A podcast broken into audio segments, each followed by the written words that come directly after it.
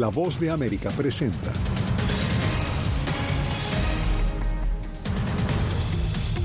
Caravana multitudinaria de migrantes se reagrupa en México mientras el secretario de Seguridad Nacional de Estados Unidos aborda desde Texas la migración irregular. El desprendimiento de un fragmento de fuselaje en pleno vuelo genera una inspección de seguridad detallada para los aviones Boeing.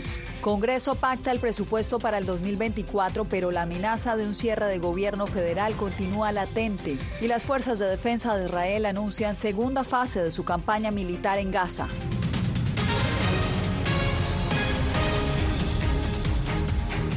Feliz inicio de semana, soy Yasmín López, bienvenidos al Mundo al Día.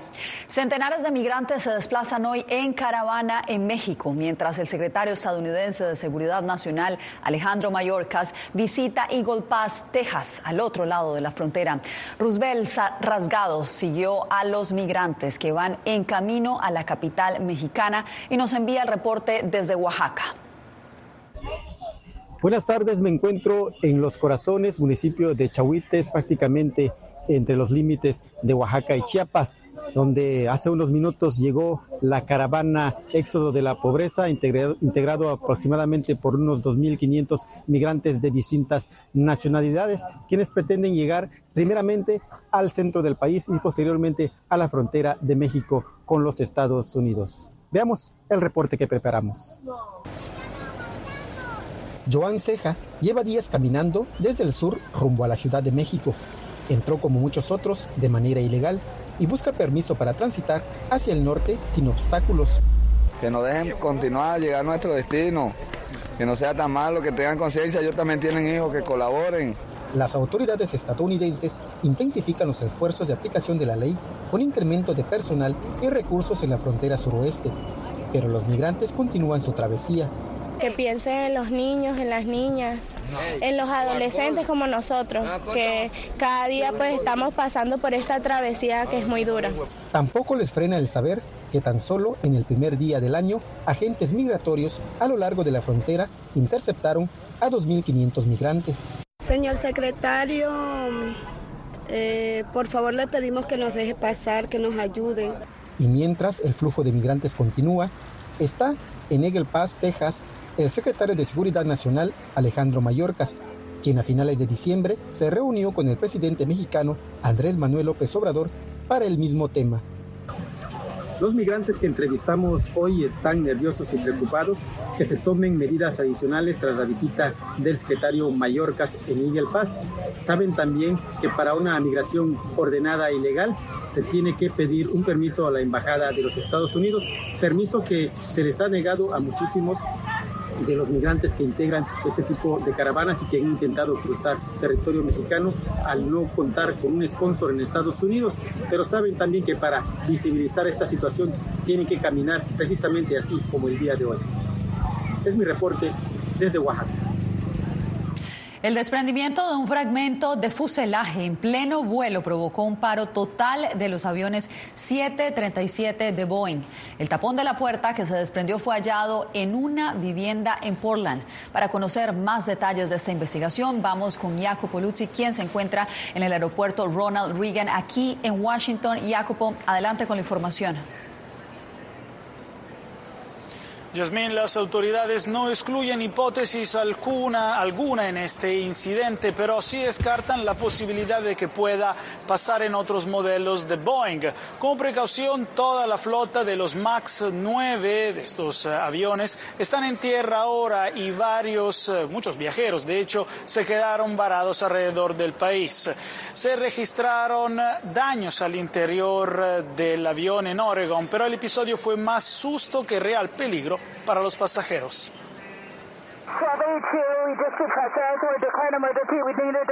Alaska Airlines y United Airlines cancelaron cientos de vuelos después de que uno de los aviones Boeing 737 MAX 9 de Alaska Airlines sufriera un incidente en el aire cuando una puerta explotó, lo que requirió un aterrizaje de emergencia. Por suerte, sin fatalidades o heridos graves. Alaska y United son las únicas compañías que utilizan los MAX 9 en Estados Unidos. El incidente del viernes se llevó a la Administración Federal de Aviación a dejar en tierra todos los tipos de Boeing 737 MAX 9 hasta verificar que sean seguros. En ese momento muchas lágrimas. Simplemente no sabía lo que estaba pasando, pero siento que mucha gente a mi alrededor estaba mucho más tranquila de lo que hubiera pensado en una situación como esta. Mientras encontraron el fragmento del avión en el patio trasero de una casa de Oregon, se reveló que la luz que registra posibles fallas de presurización automática del avión se había encendido en tres vuelos durante las semanas previas al incidente del viernes. La aerolínea Alaska Airlines inspeccionó el avión y reinició su sistema operativo. Alaska Airlines tomó la decisión de implementar una restricción, la llaman restricción de ETOPS, que impedía que se a un aeropuerto. Las investigaciones para entender qué pasó al MAX 9 siguen adelante, mientras el incidente renovó dudas sobre la seguridad de este avión, la versión más nueva del histórico 737 de Boeing. Según expertos de aviación es demasiado pronto para decir si este incidente involucró un problema con los MAX 9 o con ese vuelo específico. Sin embargo, United Airlines, Jasmine, acaba de informar que ha encontrado tornillos sueltos en los tapones de las puertas en los aviones que se quedaron eh, en tierra después de este incidente. Recordamos que United tiene 79 aviones MAX 9 en su flota y es el mayor operador de este modelo. Pues vaya incidente, Jacopo. Te agradezco por el reporte. Bien, y cambiamos de información. Líderes del Congreso de Estados Unidos anunciaron haber logrado un acuerdo sobre el presupuesto nacional tras meses de negociaciones entre líderes republicanos y la Casa Blanca. Paula Díaz, ¿sigue existiendo la posibilidad de un cierre de operaciones de las agencias gubernamentales con este acuerdo? Yasmín, los legisladores regresan esta semana a Washington y enfrentan el límite, la fecha límite para la financiación del gobierno. A pesar del acuerdo anunciado este fin de semana, todavía queda mucho trabajo por hacer y evitar un cierre. Los líderes del Congreso de Estados Unidos llegaron a un acuerdo sobre topes del gasto público para el año fiscal en curso, el cual podría evitar un cierre parcial del gobierno este mes. El presidente de la Cámara de Representantes, el republicano Mike Johnson, y el líder de la mayoría demócrata del Senado, Chuck Schumer, anunciaron un presupuesto de 1.66 billones de dólares para el año fiscal 2024, con 886 mil millones de dólares para gastos de defensa y 772 mil millones de dólares para gastos no relacionados con la defensa. En una carta a su bancada republicana, el presidente de la Cámara de Representantes, Mike Johnson, escribió. Esto representa el acuerdo presupuestario más favorable que los republicanos han alcanzado en más de una década. Sin embargo, el sector ultraconservador de su bancada conocido como el Freedom Caucus, considera que este acuerdo es incluso peor de lo que pensaban y lo calificó de un fracaso total. Por su parte, el presidente Joe Biden dijo que el acuerdo acerca al país a la prevención de un innecesario cierre de gobierno y a la protección de prioridades nacionales importantes.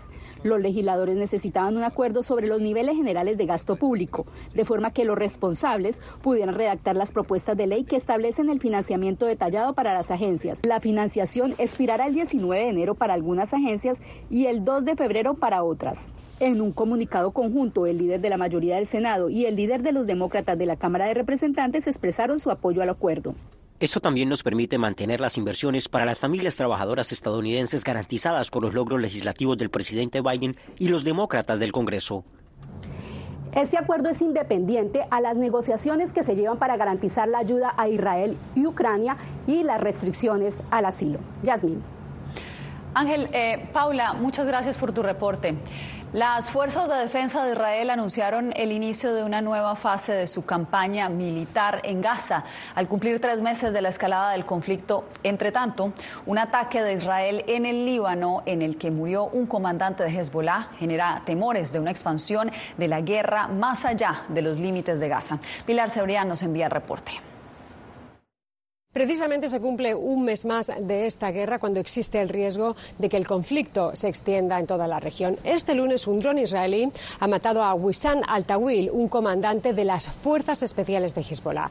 Ahora se espera que la milicia libanesa pueda responder a esta operación de Israel. El primer ministro hebreo Benjamin Netanyahu ha dicho que ellos prefieren no lanzar una campaña en su frontera norte, pero que a pesar de todo han advertido que están preparados para ello. Le dimos a Hezbollah un ejemplo de lo que les está pasando a sus amigos en el sur. Esto es lo que pasará aquí en el norte. Haremos todo lo posible para restablecer la seguridad. Según el ministro de Defensa israelí, la batalla no es solo contra un enemigo, sino contra un eje en el que Israel incluye a Hamas y la yihad islámica desde Gaza y Cisjordania, Hezbollah desde el Líbano, además de organizaciones que operan un poco más lejos en el mapa, como los hutíes, con ataques en el Mar Rojo, entorno en el que se da la participación de Yemen, Irak, Irán e incluso Siria, país desde el que se lanzaron semanas atrás cohetes hasta hoy coordinados por Hassan al-Kasha, otro líder de Hamas que Israel confirmó haber dado de baja en las últimas horas. Puede que no sea el final, pero podría ser el principio del fin, porque estamos viendo la destrucción de la maquinaria militar de Hamas en el norte de la franja de Gaza. Estamos viendo su incapacidad ahora para trabajar en una formación de combate organizada. El riesgo de expansión sigue latente, con varios frentes activos. Es imperativo evitar una escalada regional en Medio Oriente. Hasta ahora, más de 70.000 civiles han sido desplazados en el Líbano, 2.000 en el norte de Israel. En la frontera se han quemado casi 50.000 olivos. La Organización Mundial de la Salud, que ha tenido que suspender el envío de provisiones médicas al norte de la franja de Gaza por no obtener garantías de seguridad para sus trabajadores. Es la cuarta vez que la OMS suspende misiones tanto en el norte como en el centro del enclave. Pilar Cebrián, Voz de América, Tel Aviv. Y justamente durante esos tres meses la ONU ha emprendido múltiples esfuerzos diplomáticos para poner fin al conflicto entre Israel y Hamas. Ángela González nos hace el recuento. La Asamblea General y el Consejo de Seguridad han abordado la crisis varias veces. El Consejo de Seguridad no adoptó el 16 de octubre una resolución presentada por Rusia que pedía un cese al fuego, pero no condenaba las acciones de Hamas. Luego, el 27 de octubre, la Asamblea General, con 120 votos a favor, 14 en contra y 45 abstenciones, acordó una resolución pidiendo una tregua humanitaria inmediata. El primer acuerdo para una pausa humanitaria y corredores de asistencia en Gaza fue alcanzado por el Consejo de Seguridad el 15 de noviembre con 12 votos a favor y 3 abstenciones. Otro intento de acuerdo presentado por los Emiratos Árabes Unidos, que fue vetado por Estados Unidos, fracasó el 8 de diciembre ante el Consejo de Seguridad. Posteriormente, el 12 de diciembre, la Asamblea General de la ONU adoptó una resolución presentada por Egipto demandando el cese al fuego humanitario en Gaza. Israel se opuso. Ningún documento, especialmente uno adoptado por una mayoría politizada y sesgada, impedirá que Israel se defienda contra aquellos que buscan nuestra destrucción. La tan esperada y discutida resolución exigiendo la entrega inmediata, segura y sin obstáculos de asistencia humanitaria en Gaza fue adoptada el 22 de diciembre por el Consejo de Seguridad con 13 votos a favor y la abstención de Estados Unidos y Rusia.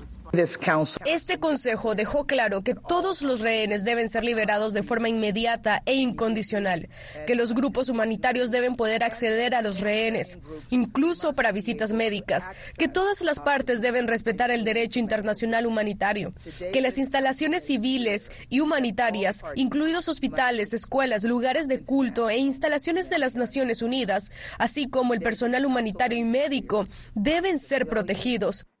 Ángela González, Voz de América, Nueva York. Las Vegas se convertirá esta semana en el epicentro de la tecnología en el mundo, gracias a la celebración de la feria CES. Este evento anual congrega unos 130 mil profesionales de la industria tecnológica. Nuestro enviado especial, Alex Segura, ya se encuentra en Las Vegas y nos trae los pormenores. La primera jornada de la Feria de Electrónica para los Consumidores arrancó con las versiones más recientes de robots, artilugios varios y simulaciones del metaverso. Uno de los principales temas de conversación fueron las innovaciones en el transporte con energía limpia. Todas las compañías han ido creciendo y se ha vuelto no solo un congreso de electrónica, sino también para presentar motos eléctricas, VTOL, Vertical Takeoff and Landing, que son drones, coches, esta obsesión por la mejora de los vehículos eléctricos llevó a una empresa emergente a crear una motocicleta que se carga en 25 minutos y tiene una autonomía de casi 400 kilómetros. Es la mejor del mercado en velocidad de carga y también en kilometraje, dependiendo del recorrido, más de 200 millas. En la Verge TS el motor eléctrico está integrado directamente en la rueda trasera, lo que implica que toda la potencia se transfiere directamente a la carretera. Solo una parte móvil genera toda la potencia y esa es la verdadera diferencia tecnológica y nosotros mismos estábamos desarrollando el motor y las baterías. Otros productos de la movilidad del futuro, como vehículos autónomos voladores, serán presentados a lo largo de esta semana. Se espera que 130.000 personas acudan aquí a Las Vegas para disfrutar de lo que es la feria de tecnología más importante del mundo, donde 4.000 expositores presentarán sus últimas novedades. Alex Segura, Voz de América, Las Vegas. Estados Unidos vivió su primera tormenta invernal del 2024 este domingo. La tormenta arrojó más de un pie de nieve en el noreste del país y ahora se aproxima al sureste, donde se esperan lluvias y hay alerta de tornados. El Centro de Predicción de Tormentas informó que hoy alrededor de 70 millones de personas están en riesgo de sufrir condiciones climáticas severas, al menos hasta mañana martes. Bien, y un repunte de infecciones respiratorias registran varios estados de Estados Unidos. En Florida, las infecciones por influenza tienen en alerta a las autoridades sanitarias.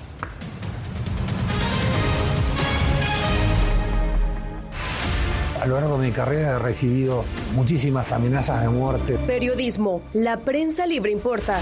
El rol de los periodistas es ejercer el rol del perro guardián de la democracia. Disponible en vozdeamerica.com. ¿Quieres mantenerte informado de primera mano? Únete a nuestro canal de WhatsApp, lo que ocurre en Estados Unidos, América Latina y el mundo, directamente a tu celular. Escanea el código que ves en pantalla y conéctate con las noticias para recibir información veraz y balanceada. Noticias de última hora, reportes originales y verificación de información. Porque en La Voz de América, la prensa libre importa. Soy Jorge Agobián, corresponsal de La Voz de América en la Casa Blanca. Nuestro trabajo es conectar a Latinoamérica con Washington. Aquí somos la voz, oídos y ojos de nuestro continente para reportar lo que se decide en Estados Unidos e impacta en nuestros países. Traemos a esta sala de prensa las preguntas que la gente se hace y hablamos en un lenguaje sencillo para explicar las políticas globales, sus defensores y detractores. Y lo entregamos a nuestra audiencia para que saque sus propias conclusiones. Porque en La Voz de América, la prensa libre importa. Nosotros no somos ninguna oposición. La prensa no es ninguna oposición. Periodismo, la prensa libre importa. Entonces hay un poco de tema también de amenazas, ¿no? Disponible en vozdeamerica.com. ¿Cómo decidió este grupo de hombres no acabar con la civilización? Presentamos de Yalta a Malta, una serie documental que analiza las relaciones y amistades entre los líderes de la Guerra Fría cómo interactuaron, cuándo se conocieron y llegaron a discutir el destino del mundo.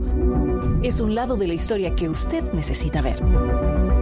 De Yalta a Malta. Vea los cinco episodios ahora mismo en VOA Plus.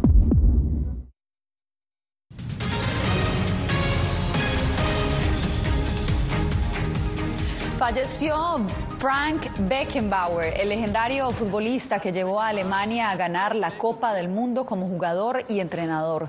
Su familia informó a través de un comunicado que el centrocampista murió este domingo a sus 78 años de edad y aunque no especificó la causa de su muerte, enfatizó que el ex grande del Bayern Múnich falleció en paz, rodeado de su familia en la ciudad austriaca de Salzburgo. Hoy figuras deportivas y políticas se unieron al duelo por el descenso del llamado Kaiser. Los casos de influenza en Florida registran incrementos después de las festividades de diciembre. José Pernalete nos hace un recuento.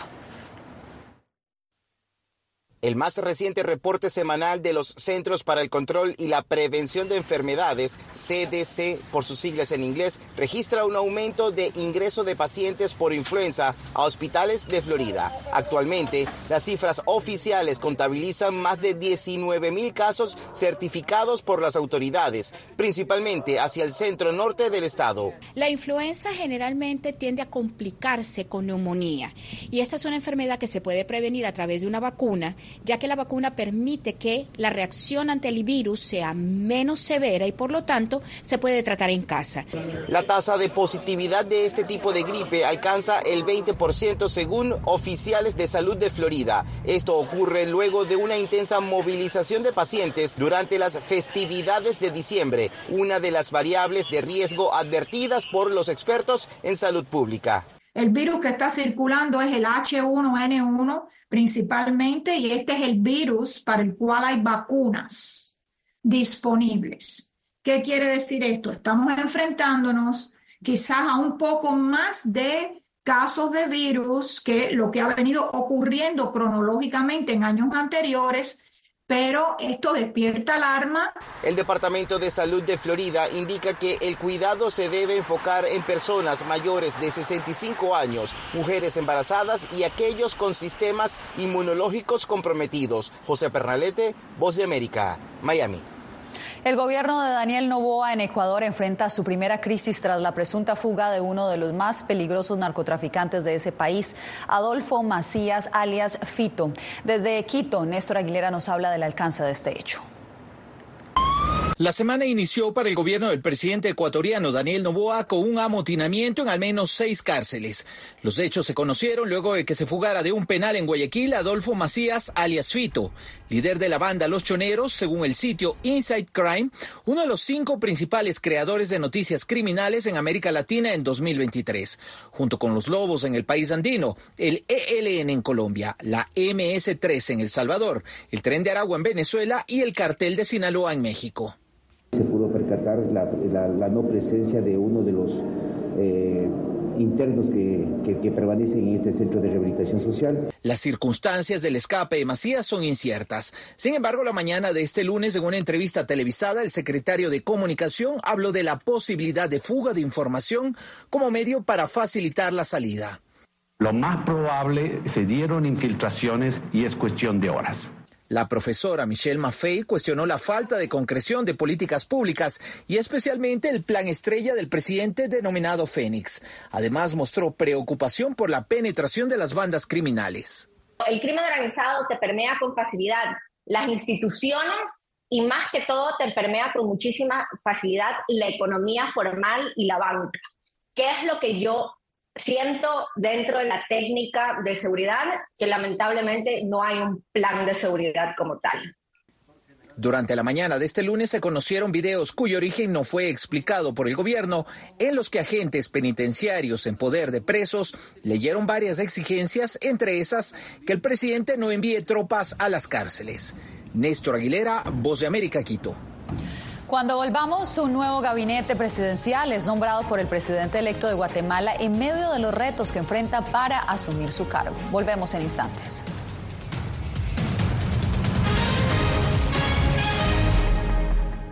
Soy Gonzalo Barca, presentador de La Voz de América. Cada semana, desde nuestro programa Foro, programa de análisis y debate, vamos más allá de la noticia, con los temas de interés que ocurren en Estados Unidos e impactan en toda la región.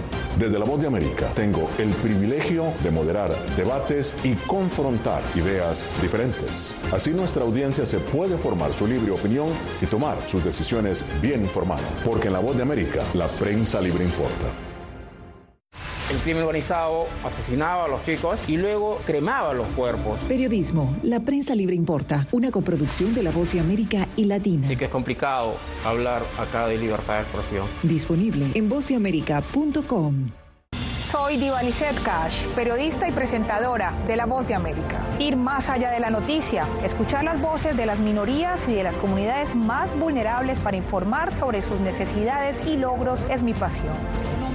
se ven desde Washington, visibilizar la diversidad étnica de Estados Unidos y de la comunidad hispana es parte de una pasión que compartimos en La Voz de América, donde la prensa libre importa. que empiecen a callar a periodistas, que empiecen a callar medios. Periodismo, la prensa libre importa. Una producción especial de La Voz de América. Porque al final lo que está en juego no solo medios de comunicación, sino la democracia de un país. Disponible en vozdeamerica.com.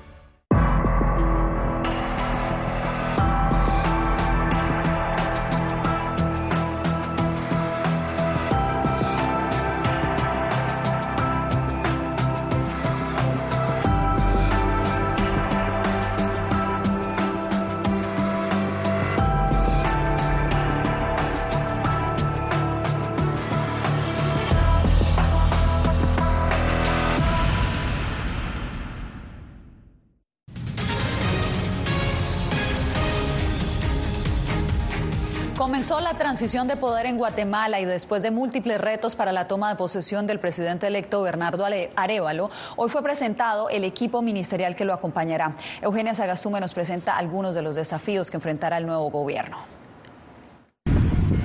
Este lunes, el presidente electo Bernardo Arevalo anunció quiénes estarán al frente de los 14 ministerios que conforman el Poder Ejecutivo en Guatemala. A pocos días de asumir el poder, los retos son muchos, empezando por el clamor de más empleos para los guatemaltecos, pues solamente 1.8 millones tienen un empleo formal y 6.5 millones se sostienen en la economía informal. Facilitar el que se creen empresas y se atraigan actividades económicas que generen esas oportunidades de, de empleo que el país tanto necesita. Algo íntimamente ligado a la migración irregular. Las personas no van a dejar desear de migrar a una sociedad que les ofrezca mejores condiciones de vida si las condiciones de vida en nuestro país no cambian. Además de buscar propuestas para los demás países de la región centroamericana, tomando en cuenta el incremento de la migración de sudamericanos y personas de otros continentes debemos de considerar a Nicaragua, a Costa Rica y a Panamá como países que se encuentran íntimamente relacionados por el tema de la migración en tránsito. La seguridad será otro reto fuerte. Hacer las cárceles necesarias de máxima seguridad, mediana seguridad, mínima seguridad y preventivas puede bajar hasta un 15% los niveles de violencia y de inseguridad en el país. Bernardo Arevalo se convertirá en el presidente número 52 de Guatemala. Eugenia Sagastume, Voz de América, Guatemala. Nos vamos a una nueva pausa, pero tenemos más temas al volver. No se mueva. Hola, soy Natalisa Las Guaitero, conductora de La Voz de América. Desde pequeña desarrollé un gran deseo por darle voz a aquellos que son invisibles por una u otra razón. Ya ha sido reforzada. Me enorgullece ser parte de La Voz de América, un equipo en el que la ética y la búsqueda de la verdad siempre son el norte. Ser periodista es una gran responsabilidad porque somos defensores de principios de libertad y para mantenerlos, la prensa libre importa.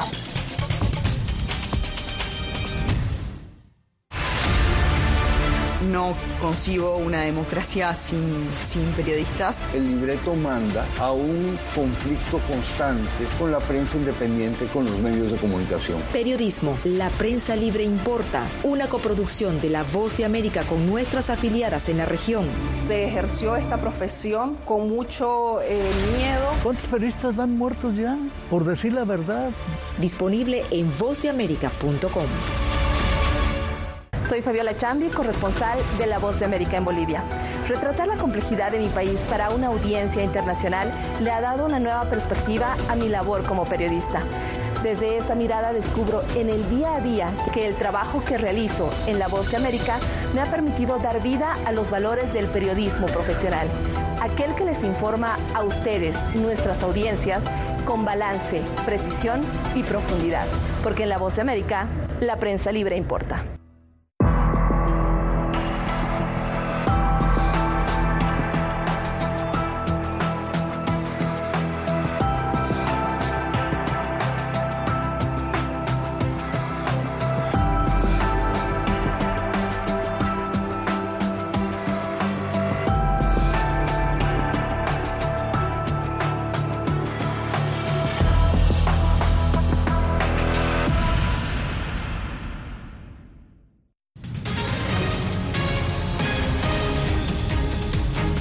Este domingo se premió lo mejor del cine y la televisión de Hollywood en la versión 81 de los premios Globo de Oro 2024. El drama de la dinastía mediática Succession y las comedias dramáticas de Beer y Beef se llevaron los máximos honores televisivos. En las categorías cinematográficas, la película Oppenheimer se fue con cinco de los ocho galardones a los que estaba nominada, mientras que el filme Poor Things obtuvo dos galardones. Y tras más de 50 años desde el lanzamiento del programa Apolo en 1972, Estados Unidos volvió a lanzar una nave espacial a la Luna. Sucedió este lunes. El lanzamiento es parte del plan de la NASA para llevar nuevamente humanos a la superficie lunar y se hizo con apoyo de empresas privadas. Se esperaba que la nave espacial comercial no tripulada llegara a la Luna este 23 de febrero. Sin embargo, en la tarde de este lunes, el módulo sufrió una falla en el espacio, poniendo en duda el destino de la misión. Con esto nos despedimos.